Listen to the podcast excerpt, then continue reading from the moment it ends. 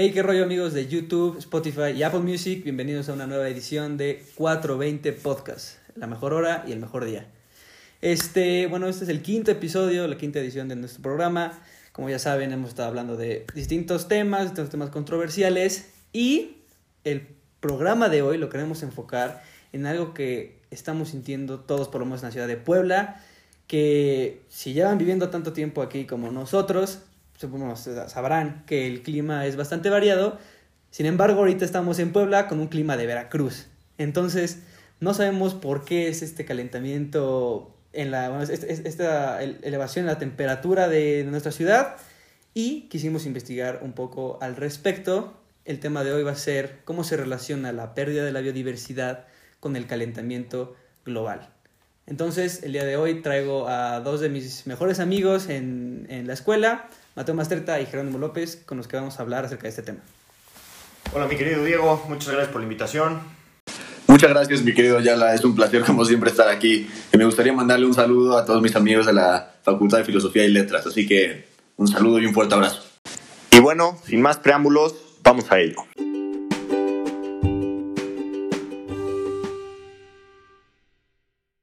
Bueno, vamos a empezar a definir los conceptos básicos, los conceptos importantes para entender este tema de una manera eh, fácil, sencilla, para que no tengamos que meter en un lenguaje científico que no muchos de nosotros entendemos. Entonces, primero, por favor, güero, dime, ¿qué es la biodiversidad? Bueno, la biodiversidad, en un término sencillo, eh, hace referencia a la amplia variedad de seres vivos que hay sobre el planeta. O sea, nosotros somos parte de la biodiversidad. Por supuesto. La planta, todos son parte de la biodiversidad. Todo, todo ser vivo es considerado parte de la biodiversidad. Parte de la biodiversidad. Oye, Jero, ¿y tú sabrás cuál es la relación? O sea, si, si, si empezamos a cortar árboles, si se empiezan a mover los animales, ¿eso hace que el mundo se empiece a calentar, que realmente haya un aumento en la temperatura? Pues sí, eh, definitivamente hay una relación ahí, porque Efectivamente, eh, el hacer construcciones donde antes había eh, lugares con, eh, llenos de biodiversidad, pues causó problemas. Por ejemplo, la pavimentación, porque en áreas donde antes había pasto, si ahora hay pavimento, pues es un material que resguarda mucho calor y que aparte lo refleja. Entonces, eso hace que en esa área aumente mucho la temperatura. Y en particular en grandes urbanizaciones como lo ha sido Puebla, podemos ver que ha subido la temperatura porque no solamente es Puebla, sino que también se junta con Cholula, con San Pedro Cholula, San Andrés Cholula, y entonces se vuelve una zona urbana muy grande. Y mientras más se recorta la diversidad, la biodiversidad que hay en estas áreas, más aumenta la temperatura, porque las ciudades, donde sea que estén, mientras reciban calor, lo van a resguardar mucho más gracias a todos los materiales de construcción que están eh, empleados en ese lugar. Mira, me queda claro que al estar terminando con la biodiversidad en la, bueno, al expandir una ciudad, bueno, como lo sabemos, como está creciendo la población, pues tiene que expandirse las ciudades y los servicios.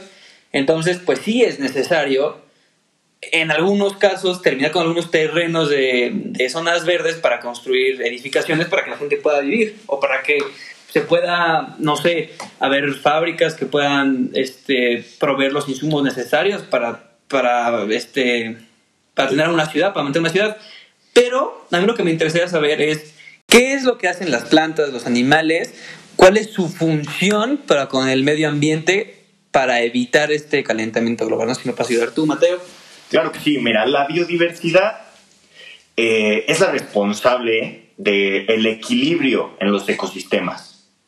Eh, por ejemplo, la especie humana depende de ella para sobrevivir. Nosotros dependemos de plantas, nosotros dependemos de toda la biodiversidad que existe para poder sobrevivir. Entonces es lo que nos hace cuestionar cómo puede ser que nosotros dependamos de eso y no lo estemos cuidando.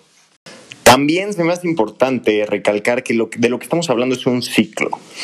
Cuando la temperatura aumenta, cuando el cambio climático sucede, bueno, se eleva la temperatura, esto causa que más animales eh, mueran, que la biodiversidad se pierda. Y esto mismo, que, los animales se, pierdan, eh, provoca de igual forma que el cambio climático aumente. Entonces, de lo que estamos hablando nosotros es un ciclo vicioso que no puede parar a menos de que los humanos hagamos un cambio, tratemos de ayudar a nuestro planeta a sobrevivir.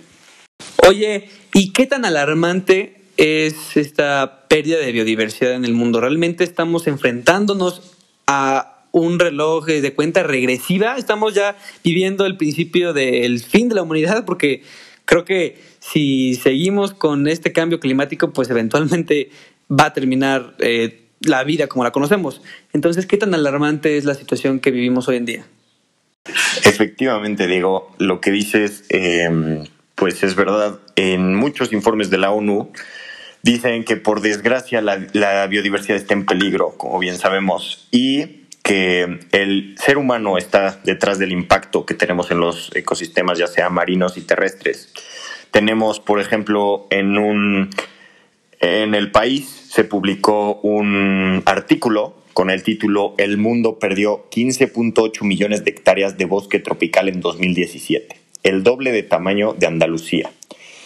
Pues bueno, con el título podemos deducir de lo que trata el artículo, que dice básicamente que em, jamás se habían registrado estos datos y eh, obviamente propicia a que más cambios en el mundo se den. Sí, y de hecho, efectivamente. sí, sin duda alguna. De hecho, el incremento promedio del nivel del mar desde el año 1993 ha sido de 3.2 milímetros por año. Lo malo es que podemos ver que recientemente esta cifra ha aumentado, ya no son 3.2 milímetros, sino que del 2014 al 2019, según la BBC News, ha subido a ser de 5 milímetros por año. Y de hecho, para confirmar esto, podemos tomar una cita del director general de la OMM, Peter Italas, que dice, el aumento del nivel del mar se ha acelerado y nos preocupa la abrupta disminución de las capas de hielo de la Antártida y Groenlandia, lo que agravará el aumento en el futuro. Esto a lo que hace referencia es que se están derritiendo los glaciares y cuando, mientras siga pasando esto por el calentamiento global va a seguir aumentando el nivel del mar. Y eso va a llegar a un punto en el que realmente tenga consecuencias muy graves para la sociedad, porque las ciudades costeras se van a encontrar en serios problemas por ejemplo, a lo largo de todo Florida ya han tenido que poner barreras para detener el agua, porque cuando se inunda ya no es como antes, ahora llega casi hasta el centro de las ciudades por las calles. Bueno, ya nos quedó claro cuál es la relación entre la pérdida de la biodiversidad y el calentamiento global. Cabe recalcar que bueno, las causas más importantes de estos puede ser la deforestación, la agricultura y la ganadería intensiva. Esto es cuando el ser humano interviene en estos sectores, obviamente rompe el ciclo que antes mencionaba mi compañero, y pues al romper este ciclo ya no es lo mismo, ya no se recupera las, zonas eh, de las zonas boscosas, las zonas de selva, por lo tanto pues sí estás dañando el crecimiento de la biodiversidad, el flujo de la biodiversidad. También la sobreexplotación de los recursos naturales, por ejemplo, este, como, bien yo mencionaba hace rato, cuando crece, cuando, cuando hay una sobrepoblación en una ciudad, pues obviamente la, gente va a demandar más recursos, entonces se, tienen que buscar nuevos, un ejemplo pueden ser mantos acuíferos, este, para, para eh, proveer de, de, agua a las ciudades. Sin embargo, estos mantos acuíferos también están destinados a pues no, no solo a proveer de agua a, la ciudad, sino también proveer de agua a todos los terrenos adyacentes. Igual la introducción de especies invasivas en, este, en, lugares donde, no, de, donde ellas no, no, provienen. Si tú metes una especie, no sé, carnívora en un lugar donde hay muchos herbívoros, probablemente esta especie, como va a ser un paraíso para, para ella, va a empezar a comerse a todos los, los seres vivos endémicos de esa región y va a haber una plaga de estos seres vivos y va a igualmente destruir el ciclo que existía en, en, esa, en esa zona. Y bueno, la contaminación obviamente eh, con el crecimiento de las ciudades, la gente tira basura, la gente tiene más coches, se aumentan las emisiones de dióxido de carbono y destruyes el planeta. ¿Qué se puede hacer para para empezar a actuar bien y empezar a salvar el mundo, que ya estamos realmente en una cuenta regresiva, necesitamos hacer algo ya porque para el 2030 son necesarios unos cambios, eh, una serie de cambios sociales, económicos y políticos en todo el mundo para que, para que se pueda lograr esto. Un ejemplo, en Latinoamérica pues es poco probable encontrar una ciudad que sea eh, amigable con el medio ambiente, pues son tercermundistas, no tienen, la, no tienen ni el dinero ni la educación como para que como para preocuparse en eso, ¿no? A pesar de que es un tema de alta prioridad en el mundo. Un ejemplo, ahorita tengo una noticia igual de BBC que nos informa acerca de una ciudad en Asia que realmente ha cumplido los cometidos con el medio ambiente y es un ejemplo exitoso de una ciudad amigable con el medio ambiente. Es Singapur. Esta ciudad, eh, de hecho, hay multas enormes, multas hasta de 217 dólares si, si tú, si te ven en la calle tirando basura. Obviamente también hay cámaras en todos lados.